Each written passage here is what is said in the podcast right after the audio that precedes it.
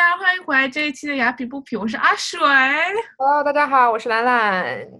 今天我们要，你的掌声欢迎本台呼声最高、人气最旺的嘉返场嘉宾，我们专业的心理咨询师易文。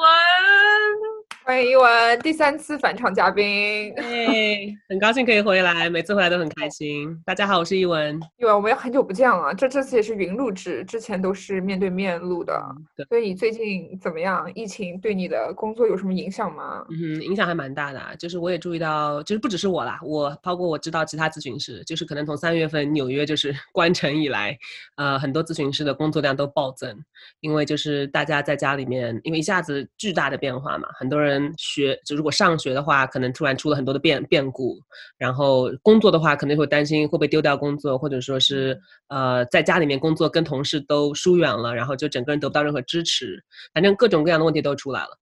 所以，嗯，所以我觉得很多可能平时非常 high functioning，平平时都心情不错，不觉得根本就不需要心理咨询的人，在这个时候也会来寻求心理咨询，因为生活的变化这么大的情况下，我觉得作为正常的人人类，自然反应就是会有各种的焦虑啊、抑郁啊，就是会出来，这个是人的一个自然的反应。然后也会有蛮多人会有一些睡眠的问题，其实我自己也有一点的，就是我觉得就是疫情可能开始一两个月以后，有有段时间我真的睡不着，哎，就是或者说很很难入睡，我也有，是吗？对，就以前不会的，没有那么久的，所以就是我就发现啊，真的是有有影响。然后，所以这段时间确实，呃，现在稍微缓下来一点了，但是在疫情刚开始的时候，就是生意很好，不过 生意好的也是让人 至少疫情给某些人带来了带来了光明，嗯也是值得欣慰的。对，说到睡眠，我也是疫情刚开始的时候，前几个月真的是就是失眠，严重失眠。然后我这一辈子都没怎么就是失眠过，嗯后来就是后来就后来想，一第一是就是因为焦虑嘛，就是一一切都特别混乱，然后第二是因为消耗量减少了，平时嗯要去开车去上班啊，要出门穿衣服，现在就完全就是就是睡睡的房间跟办公桌 两两点一线，在家里面，嗯，然后就消耗量特别的低，所以就也影响睡眠，我觉得。嗯哼嗯哼。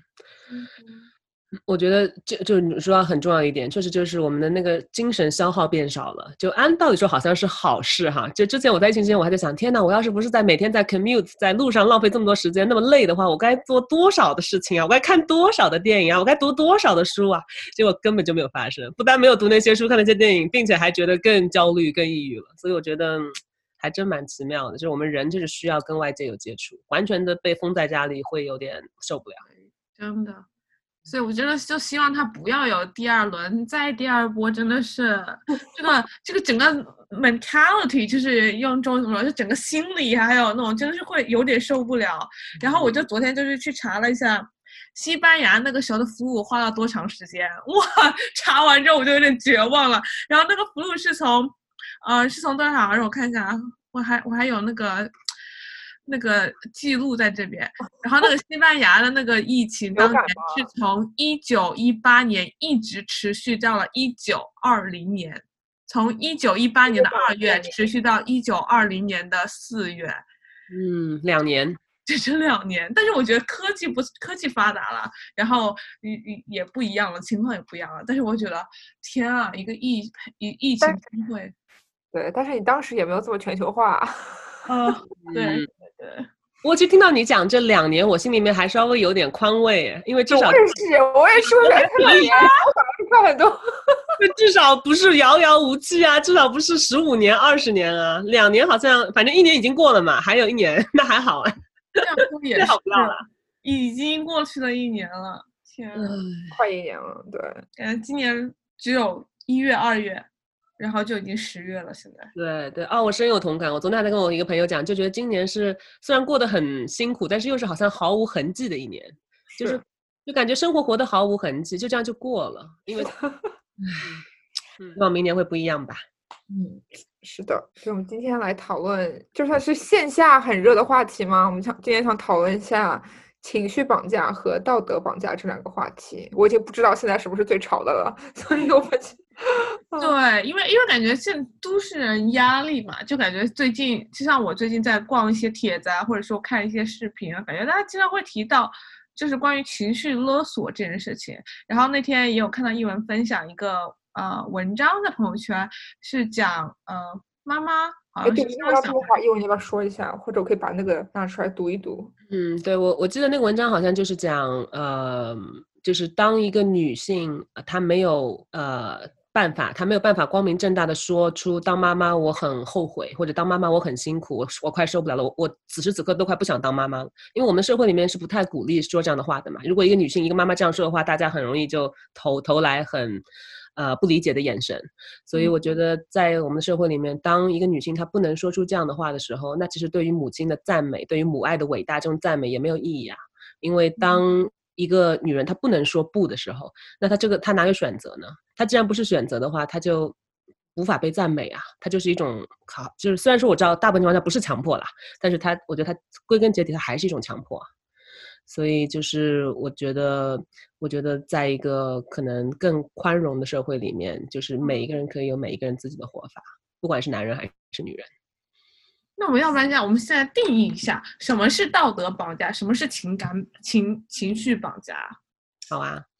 呃，反正我的理解的话，就是我也想听你们说说哈，就是我我的理解的话，就是情绪绑架，呃，它更多的发生在身边人，身特别是亲人啊，呃，家人啊，或者亲密关系啊，男朋友、女朋友、夫妻之间，而道德绑架呢，好像更宏观一点，就是更多的是嗯跟家国有关，比如说呃，比如说当一个人他。呃，他周围人都很抵制日货，然后他去买了日本的车，那这旁边的人就会骂他，这个就有点道德绑架，就更更大范围，或或者说孝顺作为一个很大概念的东西，就是可能周围的人会指责一个人，就是 怎么还不生孩子啊？你你爸妈会很难受啊？就是呃，怎么还不结婚啊？就是这种就是比较大的一些概念里面的，我觉得道德绑架。呃，还还有一个例子是，就是对于集体，这个在可能在国内更明显一点，就是对于个人要为集体做贡献嘛，就这个也是一个大的一个在国内比较推崇的价值观嘛。那呃，如果比如说一个员工可能说我拒绝加班，呃，我我该做，我该到点就要下班，那周围人可能又会用这个来指责他，这种就是道德绑架。那情感绑架的话呢，更多是更私密化的，可能。举个例子的话，就是可能一个男朋友会对女朋友讲：“你要是不这么做的话，你就是不爱我。”呃哦，我好经常这么对我老公。呃，真的这么说，跟开玩笑、情绪化的这么说还是不一样的。呃，不帮我扔垃圾就是不爱我。你今天不把这个碗洗了，你就是不爱我。对，对，这种我觉得生活里面的开开玩笑的、比较温情的，跟真的真的呃情感绑架还是不太一样。嗯，让我想想还有还有什么情况？还有比如说父母跟孩孩子之间，就是呃，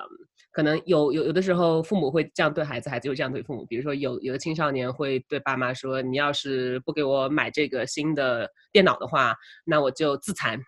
啊，那这也是一种情感绑架。呃，就嗯被就父母就被逼着只能给他买嘛。还有一种情况就是，嗯，就他不是一种好像比较比较就是 aggressive，这就是像像刚才举那几个例子啊，还有一种是比较好像往往内就比较软的那种，但他也是情感绑架。就比如说我我没有你不行，呃，你是我最重要的人，你要是离开我的话，我会活不下去。就听起来非常的可怜，但它内涵它一样的，它还是。在绑架你，他还是在逼你，他，很软的在逼你，而且这种软的逼，我觉得还更，其实破坏力更大，会让对方就是感觉很很很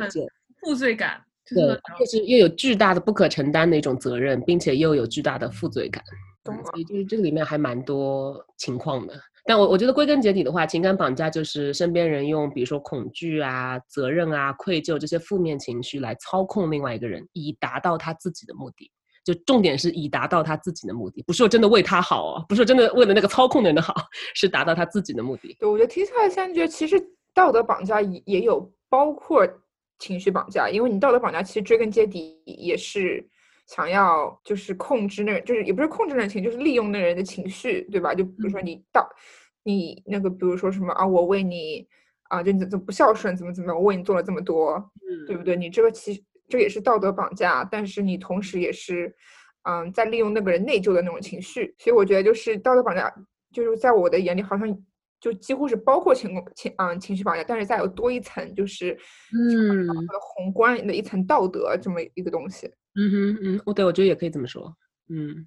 就他们两个蛮混的，就经常是可能我中有你，你中有我的。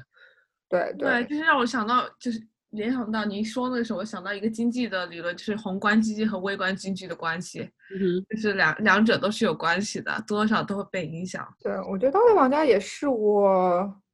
就小时候也不知道什么是道德绑架，然后有些时候我觉得，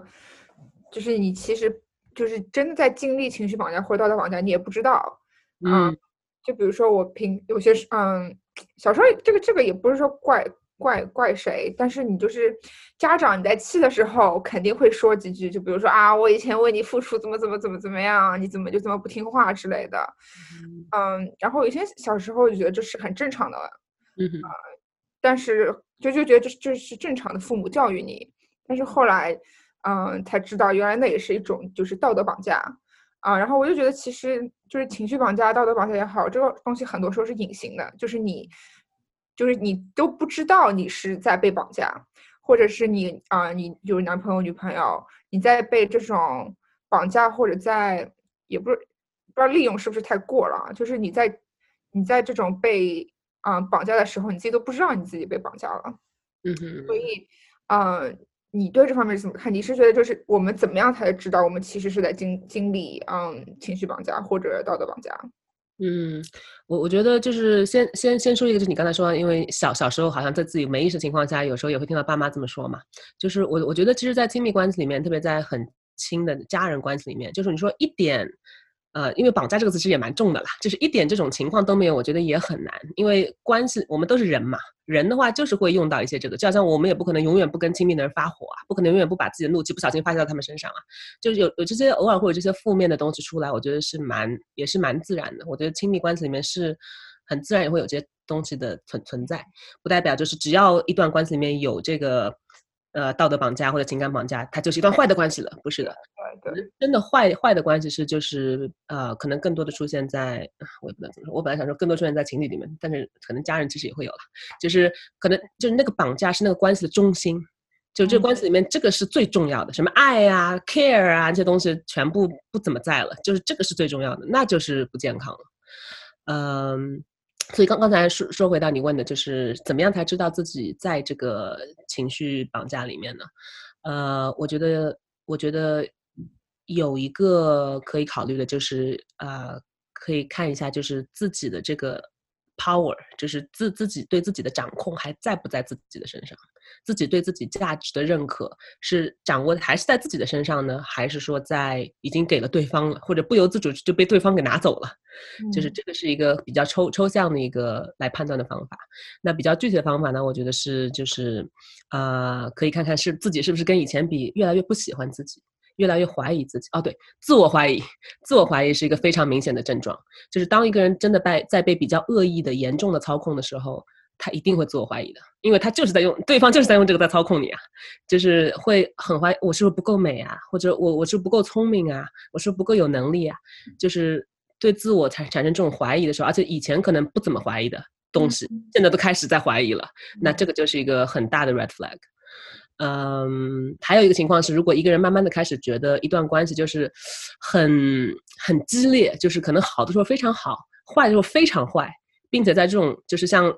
过山车一样的很激烈的这种情感的上上下下当中，他越来越觉得自己离不开这个人了，越来越觉得天哪，没有他的话我会死，没有他的话我会就我的全世界都是他，而且只要得到他的 approval，我我就是世上最幸福的人。如果如果他只要说我哪里不好，我就伤心到不行。就如果慢慢的觉得自己有这种感觉的话，那也是一个很大的 red flag，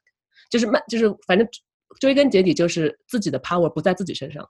就是慢慢慢慢的给出去的，或者被拿走了。如果是情侣的话，那就可以就是离开这段关系，对吧？就是如果你你够勇敢，或者你不想在这样的漩涡里面。那如果是家人的话，就很难了。我感觉就你更难啊，更难。但是家人也不是离不开的呀，只是更难。嗯，对，这个也是非常非常惨的一件事情，我觉得。对你，你这个让我想到我最近在看的一个纪录片，嗯，是讲这个这位可能偏题啊，就是讲讲那个纽约上周有一个 cult，就中文应该叫邪教嘛。嗯嗯，就是他就是帮他是一个 self improvement 那种 program，嗯，帮助大家就是变得更好，更加加强自己自我自我修行这种样子的。嗯然后，但是其实它里面教的很多东西都是在隐形的，是在操纵别人，然后让那些女女女性的参加者就是觉得自己就是可能没有男人好，没有男人强，没有男人好，我们需要就是去克服我们我们内心的恐惧，然嗯后就是把他们就是就让他们虽然是以让他们更加强大来做幌子，但是其实就是隐形中让他们觉得自己非常的没有价值和意义。嗯然后又然后就通过这种嗯情绪绑架也好啊，然后就是让嗯这些女性就是和他们的那个创始人就是发生性关系嗯啊，嗯。然后后来就是那个然后那个那个创始人被抓了，，OK，这是是 The Vow 吗？对对对，就是对吧？啊，我有看，我有看，对，那个也很夸张，对，对，我觉得那其实也是情绪绑架的一种，当然了，对。都我觉得都超出了，那就是很严重、很严重的操控和控制了。对嗯对，我觉得真的就是就是，呃，我觉得任何人在恶意操控的时候，就他都会就是有有这样子的，至少有有有这么一个情况，就是会让对方觉得自己很糟，嗯，就是这个是一个他的 必要手段。那那我们应该怎么调整呢？如果如果遇到这样的情况，对嗯，这个就是我觉得也是一个很大的话题。嗯，我我也不是方面的专家哈，我就说说我我知道的，就是我我觉得呃，首先还是最重要的是，就是可能先自己产生更多的自我觉察吧。就是先注意到自己在做一件事情的时候，比如说自己在为这个家人，或者在为这个男朋友，在为这个女朋友做一件事情的时候，先可以 pause 一下，然后问一下自己，就是我做这件事情是因为我自己心里乐意呢，是我真心的因为爱这个人、喜欢这个人，想要去为他做，开心的去为他做呢，还是说我是因为怕，我我怕他会离开我，我怕他会讨厌我，呃，或者我怕我他会抛弃我，是因为怕而推动着去做的，就看看心里面那个推动力是什么。是爱推动的，开心推动的，还是恐惧、愧疚、负罪这些东西推动的？如果你发现自己是负面情绪推动的居多，在一段关系里面，那我觉得，呃，真的要好好的再考虑。嗯，然后就是这个，首先就是对自己有觉察了。然后很多时候就是有了觉察以后，呃，要把那个觉察翻译成行动也很难嘛。当然，嗯，我觉得。呃，我我之前其实，在书里面，这个不是我想出来，是我在书里面看到的，就是有有一个也是这方面的专家，他是说到，嗯，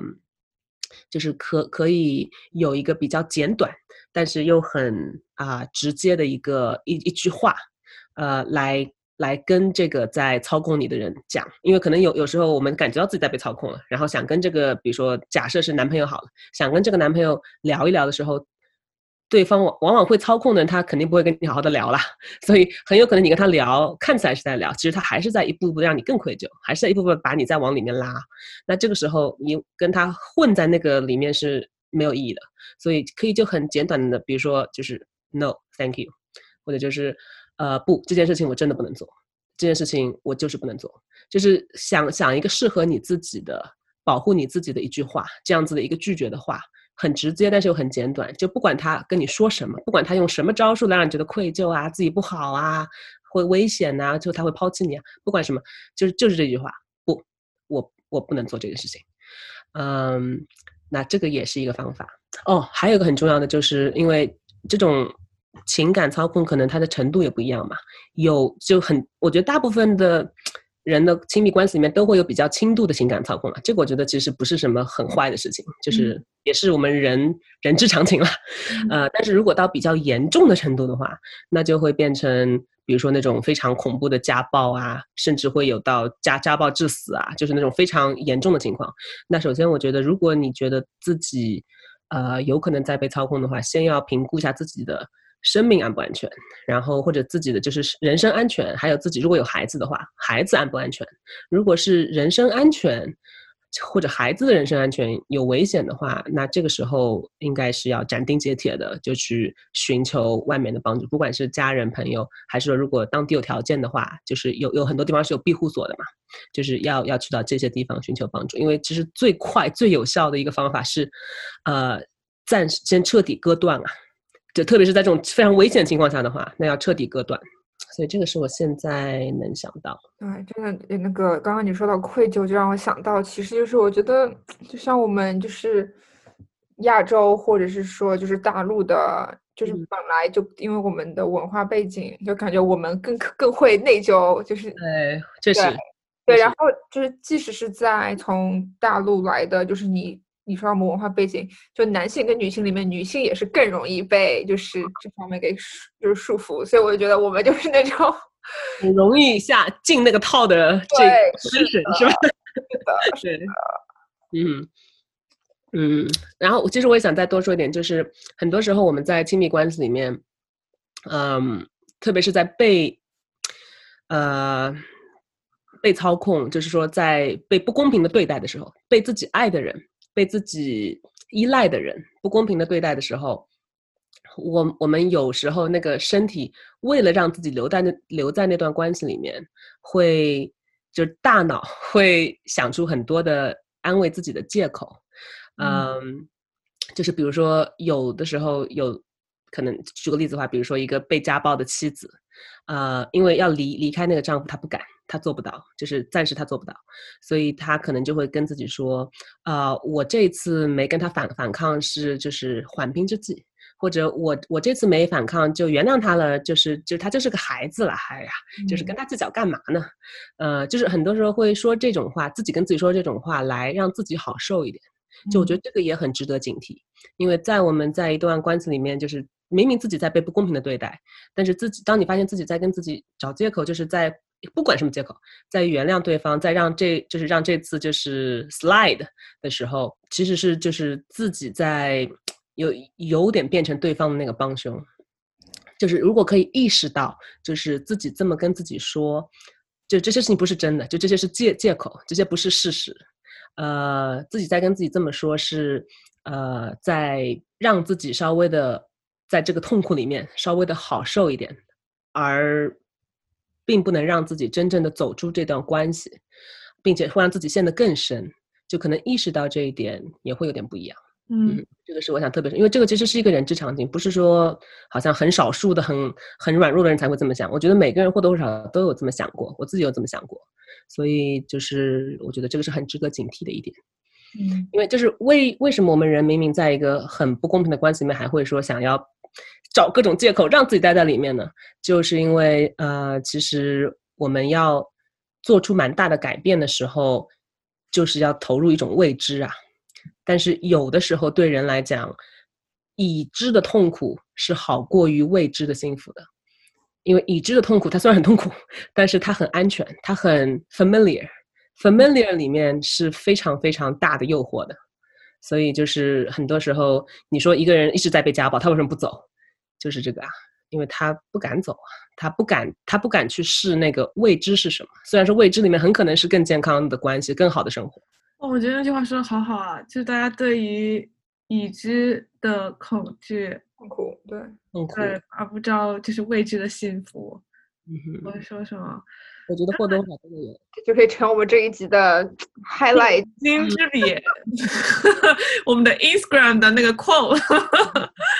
对，然后我就觉得，我就觉得你刚刚说那个意识很重要，因为我那个看完一本那个心理学的那个书嘛，然后那个那像一个心理学医生，他就把自己的病人的一些呃有趣的事情写下来，然后还有他自己经历的一些事情，然后他里面就讲，其实有些呃有些访客来他是不会接的，因为他知道这人没有没有不是没有救，就这个人不想改变，他只是想找我来聊，但他其实我跟他讲再多他都不会听，他说遇到这种。访客的话，因为他心里自己的心师嘛，他说他就不会接，就没有第二次。所以自己的意识真的很重要。对，那个很重要，就是那个，就我经常跟我来访者做一个比喻，就是当一个人他到了一定阶段了，他意识他觉察到一定阶段，或者成长到一定阶段了，他真的要做出一个跟以前不一样的选择，他的人生之前的那个模式他要开始更新了。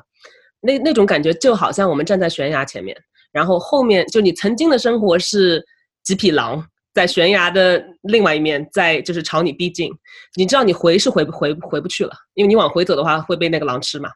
但是你唯一的路就是往下跳，在那个悬崖上面往下跳。可是那多恐怖啊！是吧？所以很多人在那个悬崖边上的时候，前面有狼，后面是悬崖的时候，他会纠结一段时间，呃，因为往下跳太恐怖了，但是呢，回也回不去了，所以就是人要改变一个模式，难就难在这里啊。就那个里面，我觉得既需要个人有巨大的勇气，呃，同时我觉得可能也需要就是旁边不管是亲朋好友还是专业的心理咨询师很大的支持，就在旁边鼓励他说：“你可以的，你跳吧。”是可以跳的，就是 就是很大的支持。就你跳的话不行，我还可以接接着你或者怎么样，就是这个也很重要。但最最最重要的还是他自己心里面那个勇气，因为跳别人帮他不可能帮他跳的，他只能双腿跳下去。对啊，我那我就觉得这个跳之后，就像我们我们开始也有讨论过的话，就 resilience，就感觉说就遇到这种事情的时候，你怎么样让自己从这样一件。不开心、不愉快的经历或大事件里面学会，我不知道 resilient 什么，是从中文是什么，就是有弹性嘛，有有重新回到原来的样子，也不是原来样子，就重新回把元气再拿回来，就这样子。嗯，是这样子。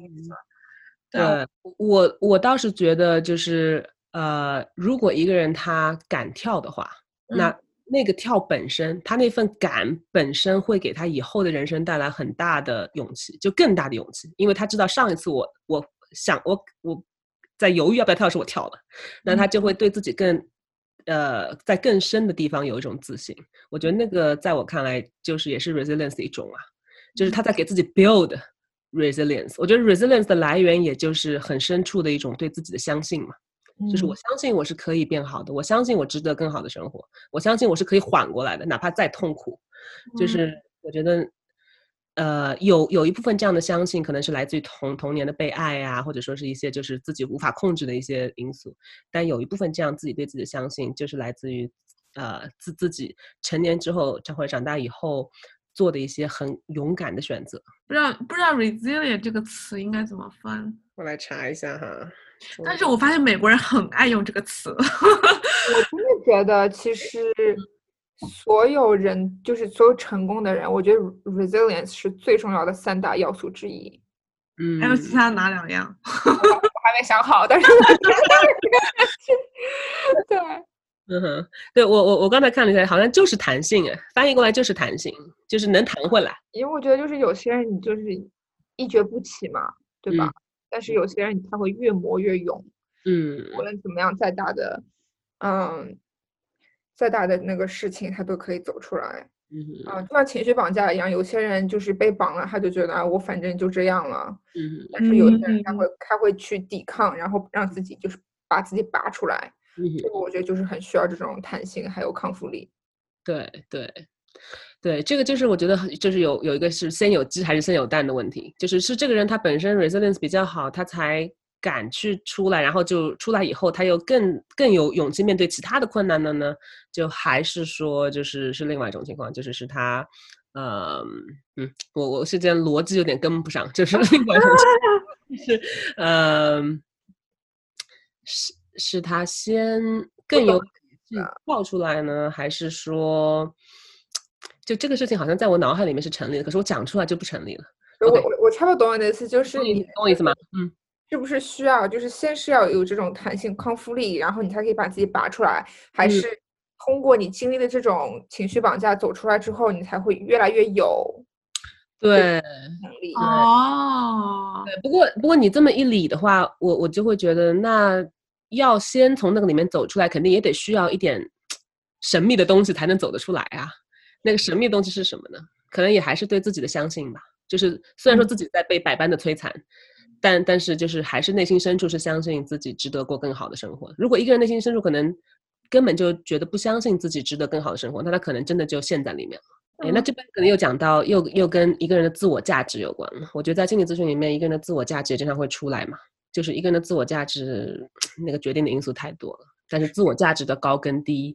呃。在一个人碰到事情的时候，比如说碰到情感操控的时候，那个那个他的应对就会很不一样。嗯，我就有跟我朋友讲，我说如果如果你们发现我在一段关系中开始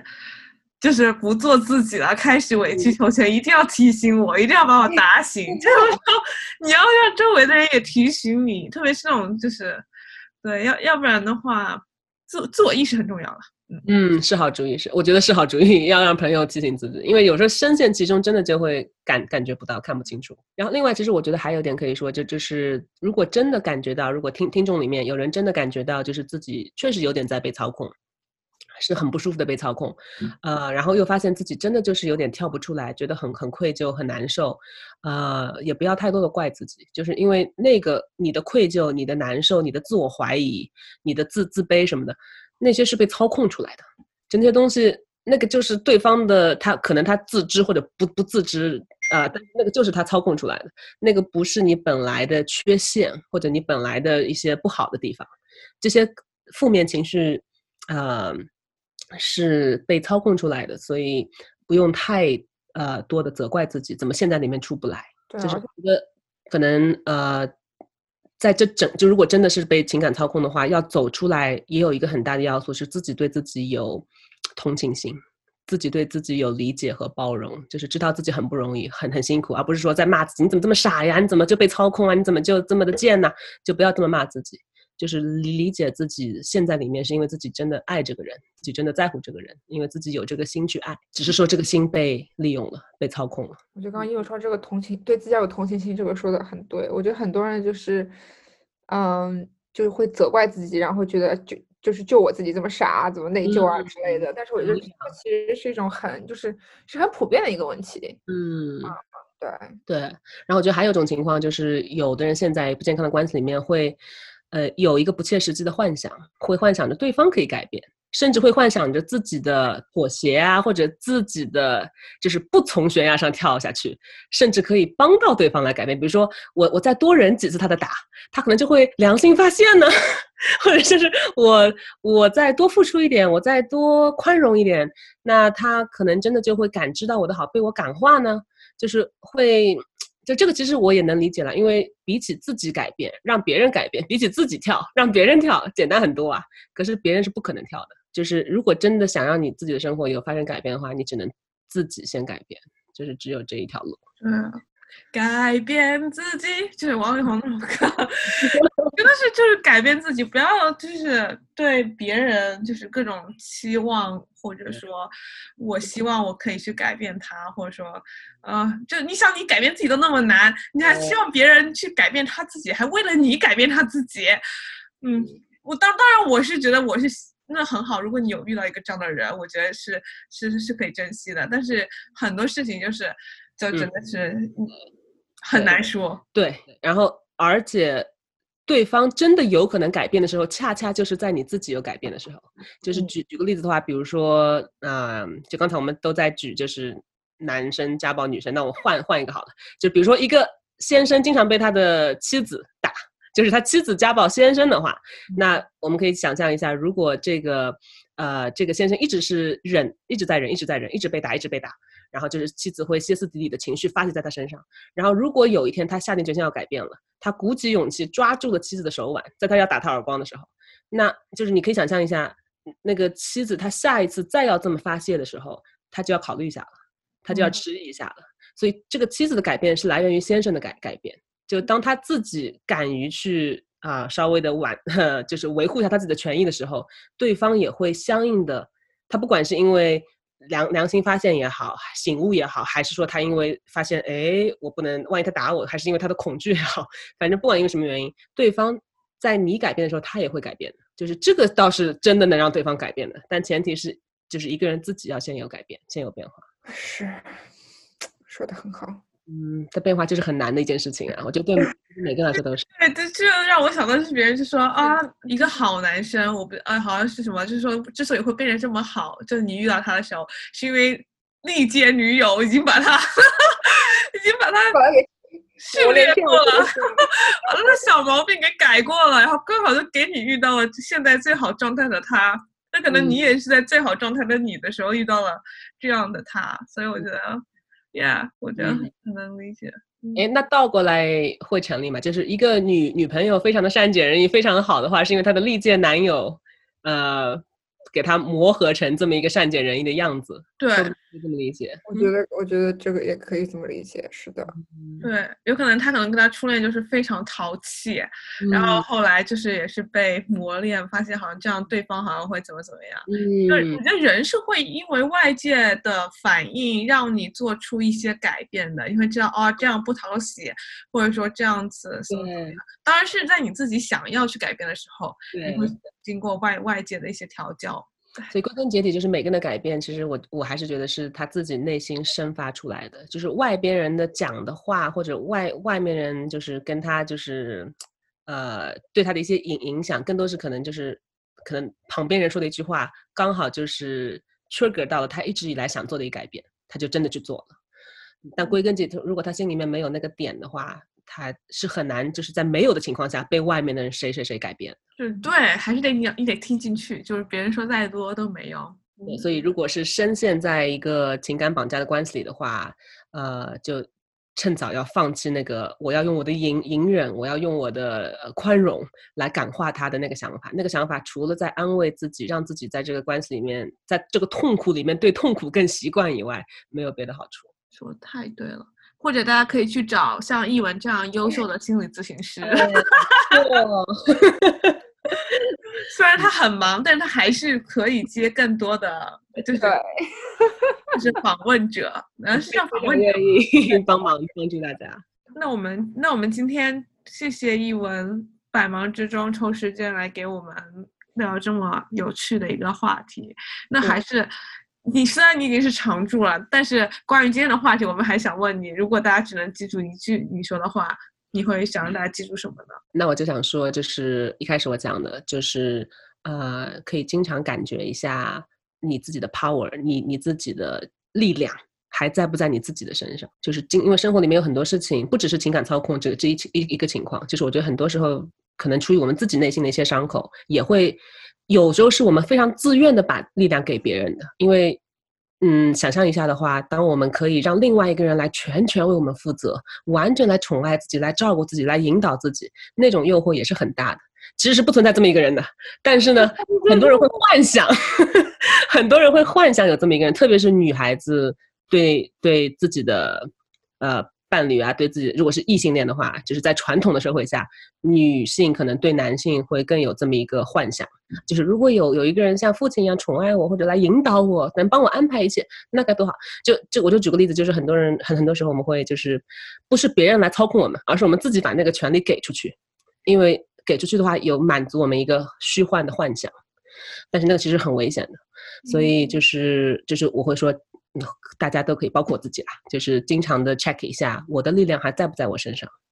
呃，如果不在的话，在别的身上的话，那要想办法拿回来。要就蔡依林有首歌什么《爱情三十六计》，我要掌握自己的遥控器什么的。对，我觉得这首歌你居然还记得歌词，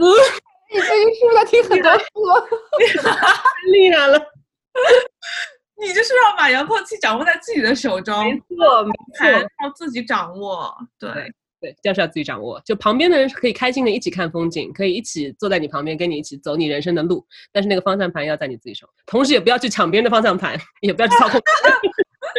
我们就我就我们当然也知道，就是可能我们既然讲很容易，我们也知道就是可能真的在那种情况下是很难的。但我觉得所有东西都是从意识开始的，对吧？就是要改变。那我们谢谢一文今天来，然后我们的常驻嘉宾，然后我们一文要不要跟大家讲讲怎么联系你，然后怎么找到你做咨询？哦，好啊，那我那我就打个小广告，就是大家如果想寻求心理咨询的话，可以去我的网站上面跟我预约，就是我提提供一个十五分钟的免费的咨询，就是我们可以先聊一下，看看彼此合不合适，然后再决定要不要正式开始，这个是免费的。那我的网站就是我的名名字译文 fan therapy dot com。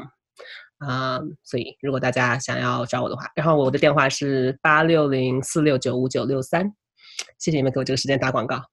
当然，然后我们会把信息也放在信息栏，然后，然后一文之前有跟我们讲过一，还讲过一期就是焦虑跟啊焦虑跟呃，抑郁，然后还好像还还讲过一次，就是跟就是过年回家怎么应对家人死亡问题的。对对对对对，大家都可以回去点阅听我们的那两期节目。对，好，谢谢一文，嗯，不用谢，很开心可以来。好，那我们下期节目再见，拜拜。拜拜。拜。